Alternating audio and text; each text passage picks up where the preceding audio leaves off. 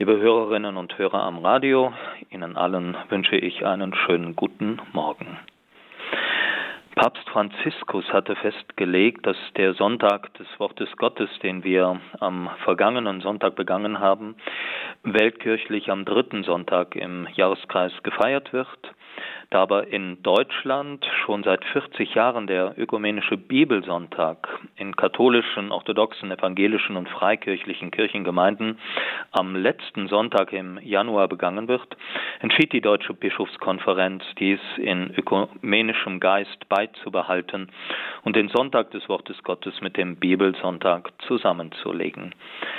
Dieser Bibelsonntag oder Sonntag des Wortes Gottes will daran erinnern, dass es bei allen konfessionellen Unterschieden etwas entscheidend Gemeinsames und Verbindendes für alle Christen gibt, die Bibel als Grundlage unseres christlichen Glaubens.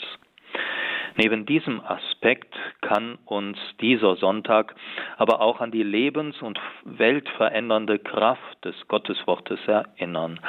Und unter dieser Hinsicht will ich einmal die Texte des vergangenen Bibelsonntags lesen.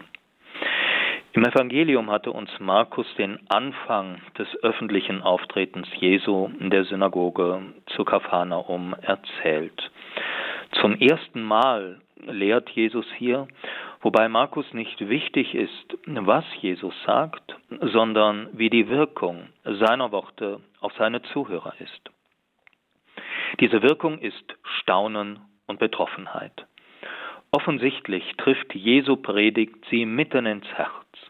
Auf eine bislang nie gehörte Weise spüren sie die Kraft seiner Rede, gewissermaßen von Herz zu Herz und eine Vollmacht des Sprechens, die von Gott selbst kommen muss. Für uns kann dies zur Frage werden, kann ich noch staunen, immer wieder neu staunen über das Wort Gottes in der Bibel, über die Worte und Taten Jesu, über Gott, über Jesus selbst, über die Größe der Liebe, die hier auf mich zukommt, über das Licht, das ich hier empfange nicht zuletzt auch über die Poesie und Schönheit dieses Wortes. Wer es nur als etwas Selbstverständliches hört und liest, als etwas eh schon Bekanntes, für den bleibt das Wort verschlossen. Allein das Staunen über das stets und unerschöpflich Neue des Gotteswortes führt uns immer mehr in seine unauslotbare Tiefe. Das erste Zeichen Jesu, das uns Markus im Anschluss an dieses Intro berichtet, ist eine Dämonenaustreibung.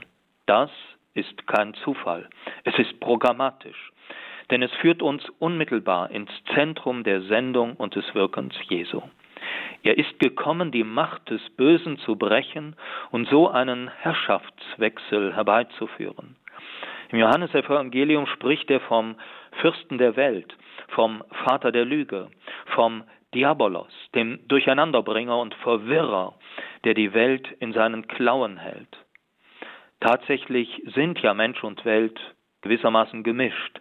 Das heißt, es gibt durchaus viel Gutes und bewundernswert Gutes, aber auch abgrundtief Böses, Zerstörerisches, Dämonisches in unserer Welt. Und es gibt keinen Menschen, der ganz frei davon wäre. Diese Fremdherrschaft des Bösen über Mensch und Welt will Jesus brechen. Dazu ist er gekommen, dazu ist er Mensch geworden. Dies drückt Jesus aus, wenn er als Zentrum seiner Predigt vom Kommen der Basileia Tuteu spricht, vom Kommen des Reiches Gottes, vom Kommen der Gottesherrschaft.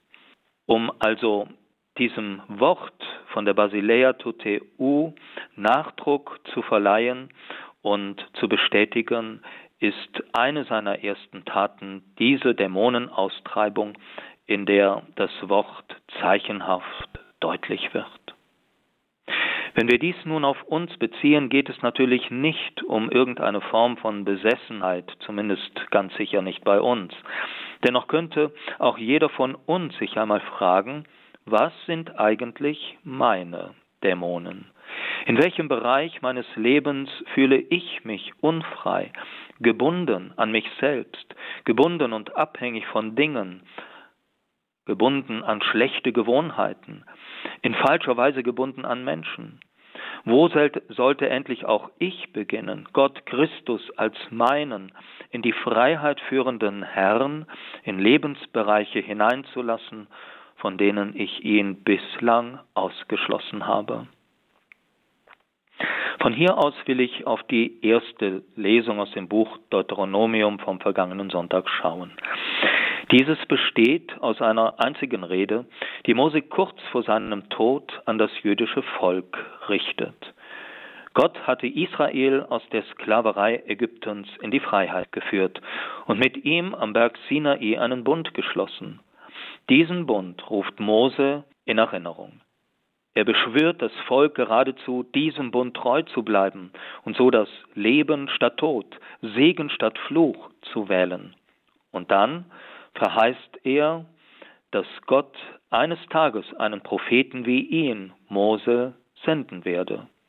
Und über ihn, diesen verheißenen Propheten, sagt Gott, ich will ihm meine Worte in den Mund legen. Vielleicht ist das ein Satz, den auch wir für uns selbst mitnehmen können, indem Gott diesem verheißenen Propheten sein Wort in den Mund legt, will er ihn sprachfähig machen, von Gott zu reden, Gott zu bezeugen. Aber was könnte mit diesem Gottes Wort in den Mund legen genauer gemeint sein? Unser Mund liegt zwischen unserem Kopf und unserem Herzen. Zunächst muss ich Gottes Wort in meinen Gedanken aufnehmen. Ich muss versuchen, es zu verstehen. Doch das genügt nicht. Es muss mir auch ins Herz sinken. Es mit dem Herzen zu erfassen, aber heißt, es auch zu tun, es zu leben. Dann erst kann es zu einem glaubwürdigen Wort in meinem Mund werden. Ein Wort, das aus einem brennenden Herzen kommt. Wes das Herz voll ist, des geht der Mund über, lautet ein Wort Jesu in der genialen Übersetzung Martin Luthers. Freilich mag man einwenden, dass Mose doch hier nur von einem Propheten wie ihn gesprochen hat.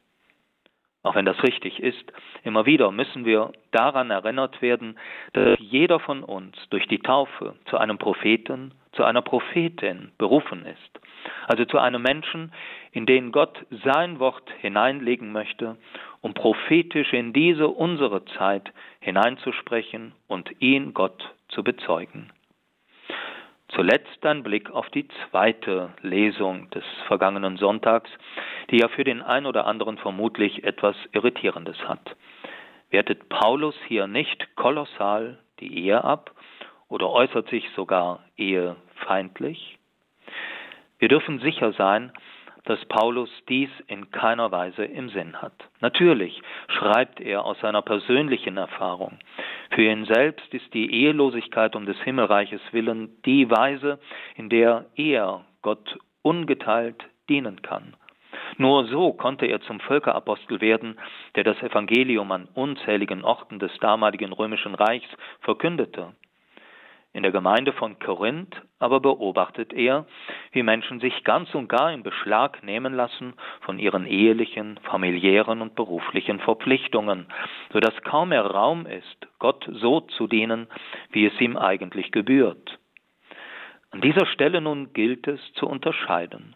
Paulus sieht diese Gefahr, hält es aber nicht für unmöglich, Gott auch in der Ehe ungeteilt zu dienen. Noch einmal, er hält es für schwierig, aber nicht für unmöglich. Darum rät er zur Ehelosigkeit, aber er wertet die Ehe nicht ab, wie es offensichtlich einige Leute in der Gemeinde von Korinth taten. Wie könnte es auch anders sein? Denn Gott selbst hat ja die Ehe gestiftet, und zwar daran sei im Blick auf den vergangenen Bibelsonntag erinnert, nach der Bibel einzig und allein als Beziehung von Mann und Frau. Und als Stiftung Gottes muss es möglich sein, auch in dieser Lebensform Gott ungeteilt zu dienen. Wie aber kann ein solcher ungeteilter Dienst an Gott in Ehe und Familie gelingen? Indem Jesus das Gebot der Gottes- und Nächstenliebe zu einem einzigen, untrennbaren Doppelgebot verbindet, macht er genau das möglich. Das für den anderen Dasein in den familiären und beruflichen Verrichtungen und Verpflichtungen kann so gleichsam zu einer Liturgie des Alltags werden. Hier wird Menschendienst zu Gottesdienst und Gottesdienst setzt sich fort im Menschendienst. Dann ist es sogar gut, wenn der Mann der Frau und die Frau dem Mann gefallen möchten, um sich aus Liebe zueinander, füreinander schön zu machen. Denn wer wahrhaft in der Liebe ist, ist auch in Gott. Das zu betonen wird Jesus nicht müde. Was wir also in den Texten des vergangenen Bibelsonntags mitnehmen können, möchte ich noch einmal zusammenfassen. Erstens, Gottes Wort soll unsere Gedanken und unser Herz erfüllen und in unserem Mund zum Zeugnis werden, weil gilt, wes das Herz voll ist, des geht der Mund über. Zweitens, immer wieder neu sollen wir über diese Liebe, die uns in Jesus Christus begegnet, staunen. Drittens, alle Dämonen der Lieblosigkeit sollen wir uns immer wieder austreiben lassen durch den Herrn. Und viertens, das Bemühen, ungeteilt Gott selbst und Gott in unseren Mitmenschen, gerade auch in der Familie, zu dienen, könnte unsere Liturgie des Alltags sein.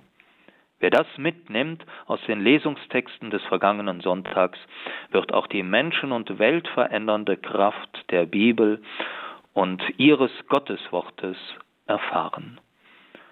Und dazu möge sie der dreieinige Gott segnen, der Vater und der Sohn und der Heilige Geist.